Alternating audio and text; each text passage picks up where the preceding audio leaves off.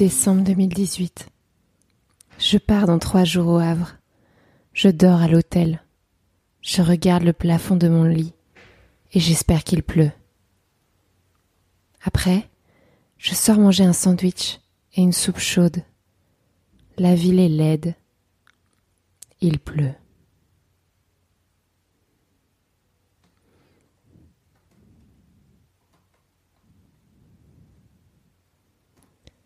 4 janvier 2019. Je ne vois personne. Je sors ma liseuse et je commence à lire un roman. C'est le premier depuis l'été. Je regarde mon smartphone. Je désinstalle toutes mes applications sauf une. J'appelle un taxi qui m'emmène au port de marchandises du Havre. Je suis encerclée par les conteneurs. J'aperçois le cargo George Foster à pavillon anglais, 400 mètres de long. Je monte un escalier interminable avec mon sac à dos noir. Je salue l'équipage. L'un des marins m'accompagne jusqu'à ma cabine, située au cinquième étage de la tour qui surplombe le pont. Je regarde par la fenêtre. Je vois des conteneurs à perte de vue. Je pose mon sac par terre. Je m'allonge sur le lit je regarde le plafond et j'espère qu'il pleut. Je prends la mer. J'ai décidé de partir quatre mois sur les océans du globe pour voyager seul en cargo. Les porte-conteneurs transportent des marchandises d'Europe en Asie, d'Asie en Amérique. Ils accueillent des touristes, parfois. La nuit à bord coûte environ 150 euros. En tout, je dépense dix mille euros pour réserver ma place de passagère. Je fais le tour du globe d'ouest en est. Je ne travaille pas. Je dors. Je mange les plats du chef avec les matelots. Je nage dans la piscine d'eau de mer du cargo. Je fais des pompes dans la salle de sport. Je lis des romans. J'écoute des podcasts. Je prends des douches. Je me masturbe j'écris un livre. Pour que tu comprennes mieux, je vais te détailler mon parcours. Imagine-le dans ta tête. D'abord, je pars le 3 janvier 2019 du port du Havre en France, à bord du cargo CMA CGM George Foster la compagnie française de marine marchande qui propose ses voyages aux touristes s'appelle CMA CGM. Si tu veux plus d'informations, je t'invite à te rendre sur leur site voyageencargo.com. Le cargo George Foster longe la côte atlantique française, cap au sud. Il fait le tour de l'Espagne. Il traverse la mer Méditerranée, le canal de Suez, puis la mer Rouge. Nous faisons escale au port de Djebel Ali, aux Émirats arabes unis, où je n'ai pas le droit de débarquer car je n'ai pas de visa. Le cargo traverse ensuite l'océan Indien. J'arrive à Lang, en Malaisie, où je peux descendre du bateau cette fois. Nous naviguons ensuite jusqu'au port de Xiamen, en Chine, où j'arrive le 7 février 2019.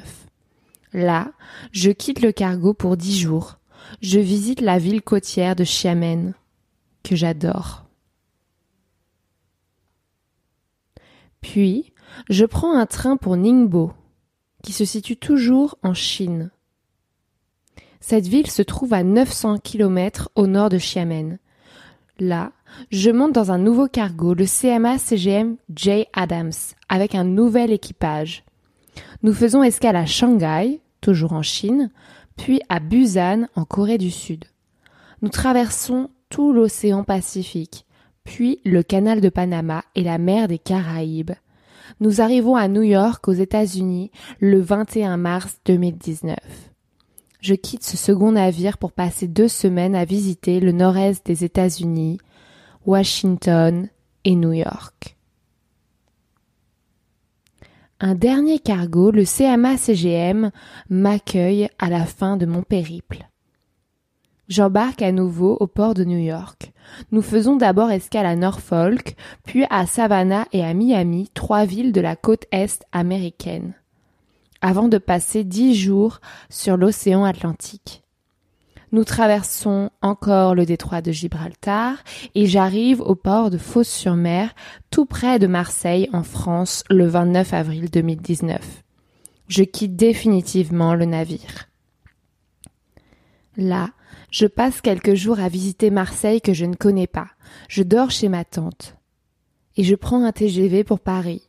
Je me réfugie chez mes parents. Mon périple s'achève le 5 mai 2019. Voici pour la version officielle de mon voyage extraordinaire. Maintenant, je souhaite te faire écouter la vraie histoire de mon tour du globe. Tu vas entendre des extraits de mes péripéties enregistrés à bord de ces trois bateaux, Attention à tes oreilles. Plongeons. Vendredi 4 janvier 2019. Il est 21h. Presque 21h. J'ai embarqué il y a 3 heures euh, à bord du cargo George Foster. J'ai l'impression que ça fait 10 minutes. J'ai rencontré une partie de l'équipage, j'ai découvert ma cabine, j'ai mangé toute seule. Ils me font manger à une table toute seule.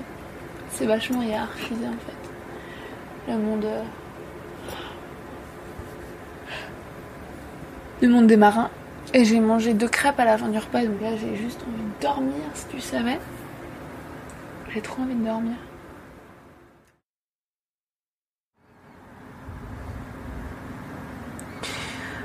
Euh, aujourd'hui, j'ai fait. J'ai fait 10 000 pas. J'ai marché une heure et demie. Tout ça pour vous dire que je vais me coucher. Le lit, le lit est pas du tout confortable. c'est en fait une sorte de bois. J'ai l'impression d'être sur du bois. Genre, il est tellement dur le lit. C'est atroce. La lumière est blafarde sais pas comment ils font pour dormir. Attends, bon, je vais pas faire ma difficile. Hein. Non mais en fait il y a un canapé qui est super euh, super confortable et là le lit c'est vraiment du bois quoi.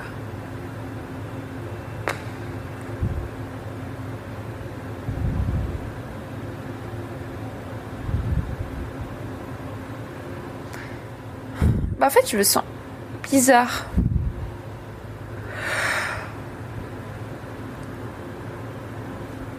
Comment dire J'ai pris une douche de la mort, trop agréable. Attends, l'horloge qui fait un bruit horrible. En fait, il y a plusieurs trucs qui vont pas.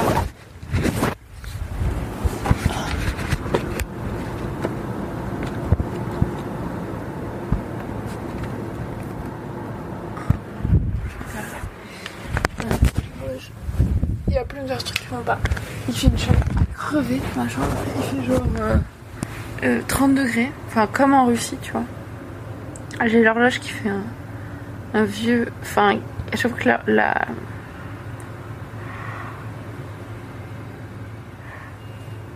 À chaque fois que l'aiguille bouge, elle fait un bruit, tu vois, c'est insupportable. Donc elle bouge toutes les minutes. Euh, le lit est pourri. vraiment pas confortable. Et la lumière est un peu blafarde.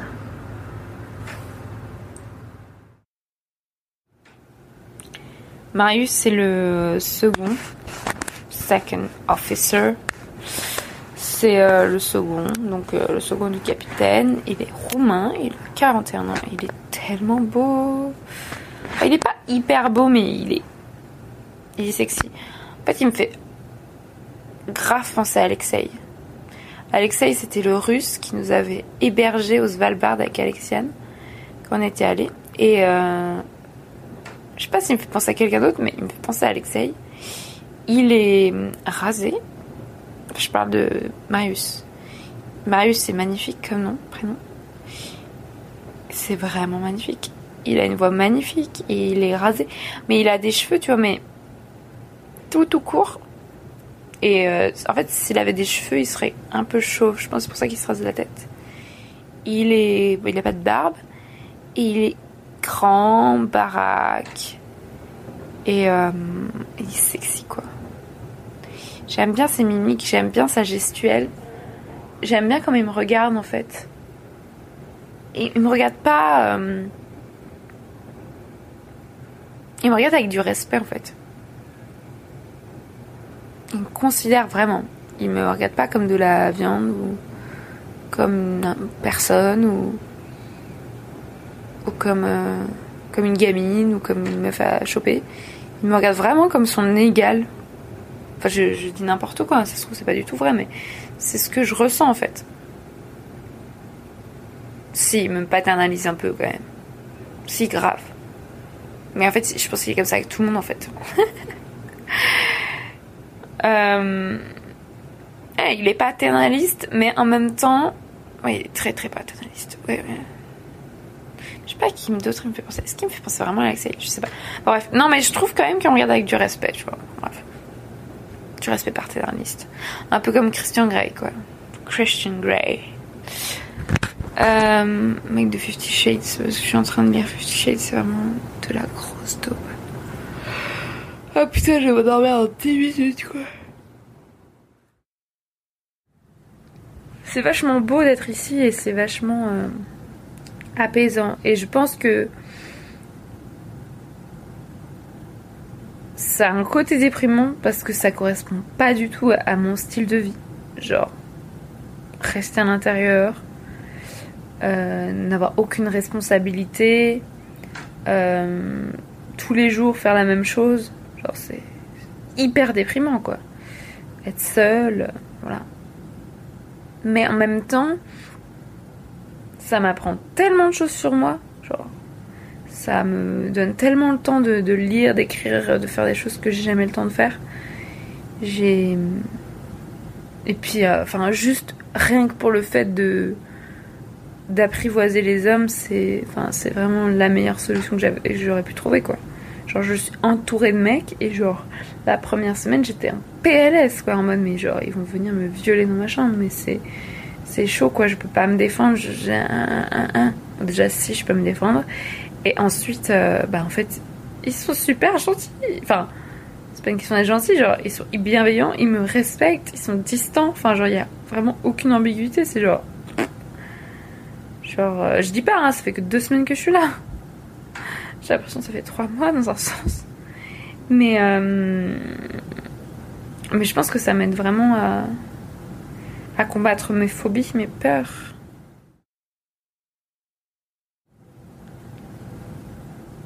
Ouais, il y a un truc. Ah oui, je voulais finir sur un truc. C'est super bizarre. C'est genre euh, de changer d'heure.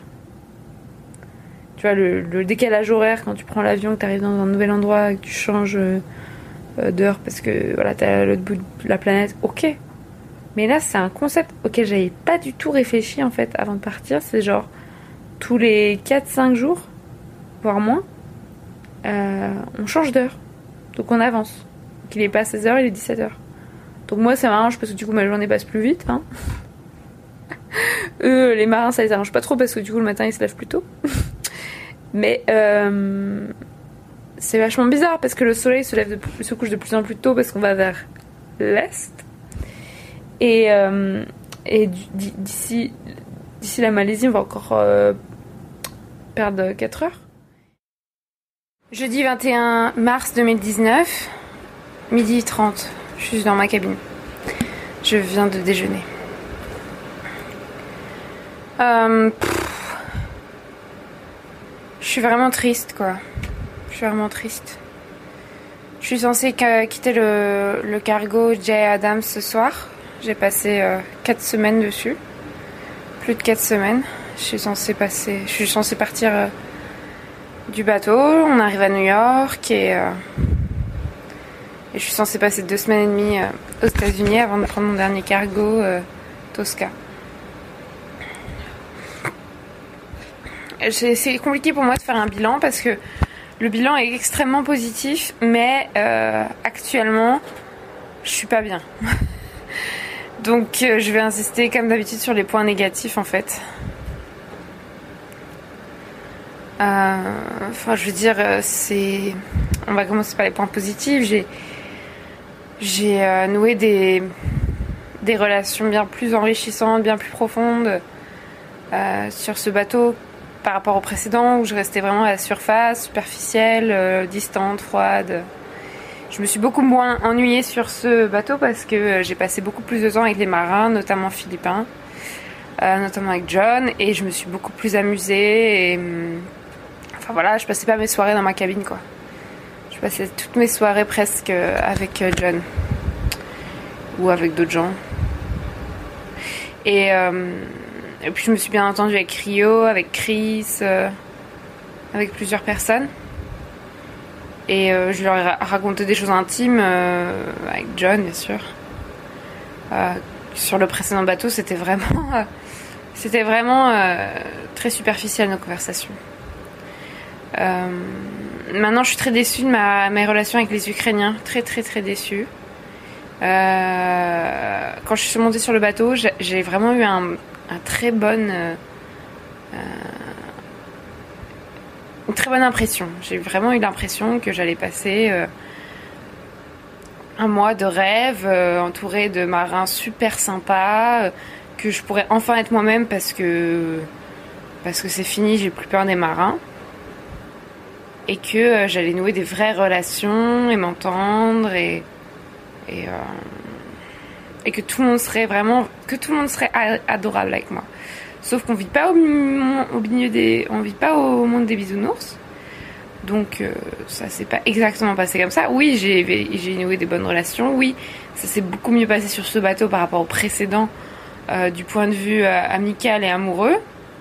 Mais le retour de bâton, été vraiment le backlash. Ouais, j'ai vraiment ressenti, le backlash qui est je suis moi-même, je fais ce que je veux, euh, je m'éclate, je noue des vraies relations, mais en retour, euh, une partie des marins, une infime partie des marins, me traite comme une, comme une salope, comme une pute, tout ce que tu veux, et euh, est extrêmement désagréable avec moi, voire m'agresse sexuellement. Donc je me suis pris des mains au cul, je me suis pris des commentaires sur mon physique, sur mon apparence, sur mes cheveux, sur mon, sur mon poids toute la journée, tous les jours. Enfin, c'est extrêmement pesant.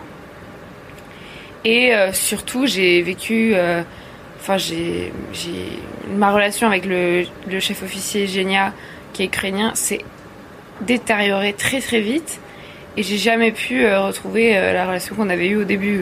Donc, ça a été très très vite une relation de, mépris et de. Ouais. Je sais pas comment, comment la décrire. Donc, lui, il m'a mis des mains au cul, il m'a Enfin, dès qu'il me parle, c'est pour se foutre de ma gueule. Euh, il fait des, allusions sexuelles tout le temps devant moi. Euh, si le reste du temps il, il me parle pas, il m'ignore, il fait comme si j'étais pas là, il est extrêmement froid, distant. Et voilà, quand il se réveille, c'est pour, euh, pour m'agresser sexuellement. Donc très très mauvaise expérience. Surtout qu'au début, j'étais persuadée que ce ce serait vraiment l'antithèse de, de Marius, le précédent chef officier sur, mon, sur mon premier bateau. Que Génia, ce serait vraiment un mec euh, clean, euh, sympa, respectueux des femmes. Pas du tout. Donc très très déçu. Et comme j'ai tendance à me focaliser sur les aspects négatifs, c'est vrai que là c'est. J'ai jamais réussi à. Je, sais pas ce que j'aurais dû faire en fait. C'est pas moi qui suis en faute. Euh, je me suis comportée comme je le voulais sur ce bateau. J'ai été moi-même. je me suis habillée comme je voulais. J'ai mangé ce que je voulais. J'ai couché avec qui je voulais vraiment, j'ai, je me suis pris tout ça dans la gueule, tout ce backlash, euh, retour de bâton. Mais j'ai continué, ça m'a pas empêché de continuer parce que de toute façon, c'était trop tard. Je dresse à présent le bilan de mon voyage en cargo. J'ai lu 30 romans. J'ai écouté 200 podcasts. J'ai rencontré 80 marins. J'ai passé 120 nuits en mer. J'ai traversé trois océans. J'ai changé 24 fois de fuseau horaire. J'ai vécu deux dimanches 3 mars 2019. J'ai fait 120 fois le tour du cargo à pied. J'ai visité 5 pays. J'ai fait escale dans 14 ports. J'ai traversé deux canaux internationaux. J'ai vu 300 dauphins et 10 baleines. J'ai médité 2400 minutes. J'ai écrit 500 pages. Tu pourras bientôt les lire puisqu'il s'agit de mon premier roman, apparaître un jour si Dieu le veut. J'ai vécu zéro tempête et j'ai vomi zéro fois. Je ne parle pas du bilan carbone. Après mon tour du globe en cargo, je fais quoi? Je décide que le cargo c'est un moyen de transport intéressant pour celles et ceux qui, comme moi, ne prennent pas l'avion par conviction écologique. Sauf qu'un cargo rejette des tonnes de gaz à effet de serre et perturbe les écosystèmes marins. Un cargo transporte des marchandises d'un bout à l'autre du globe pour un prix dérisoire. Il encourage la mondialisation, les inégalités et le réchauffement climatique. Après mon tour du globe en cargo, je voyagerai à pied. C'est encore ce que je sais faire de mieux. Je ferai le tour de Paris à pied, le tour de France à pied, le tour d'Europe à pied, le tour des Amériques à pied, le tour d'Afrique à pied et le tour d'Asie à pied. Quand j'aurai terminé mon tour du monde à pied, alors j'aurai 60 ans et je passerai à autre chose. Avant de repartir, euh, je vais publier mon premier roman qui s'appelle La puissance. Il raconte cette expérience en mer mieux que cet épisode de podcast.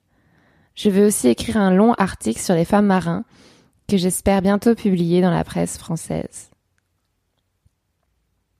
Après mon tour du globe en cargo, j'ai terminé le chemin de Compostelle que j'avais commencé il y a plusieurs années.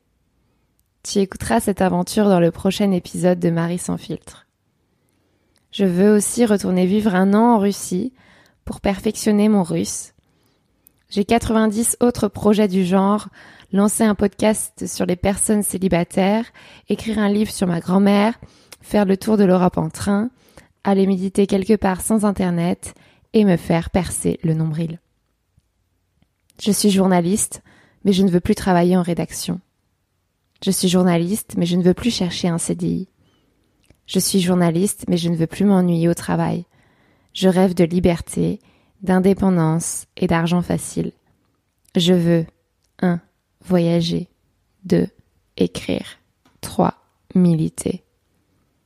Militer pourquoi Pour les droits des femmes, contre toutes les discriminations. Militer aussi pour tous les animaux, pour la planète. Je ne crois pas au journalisme neutre et objectif. Je suis une journaliste militante, activiste, engagée, ce que je veux. J'aimerais vivre de mon métier un jour. Tu as compris que mon tour du globe en cargo a changé ma vie, tu moins mon métier. Je suis aujourd'hui journaliste pigiste, je travaille toujours à Paris mais je vais bientôt déménager à Limoges, oui, ou en Russie. Je conseille un voyage en cargo à toutes les personnes qui apprécient la solitude, l'enfermement et la déconnexion.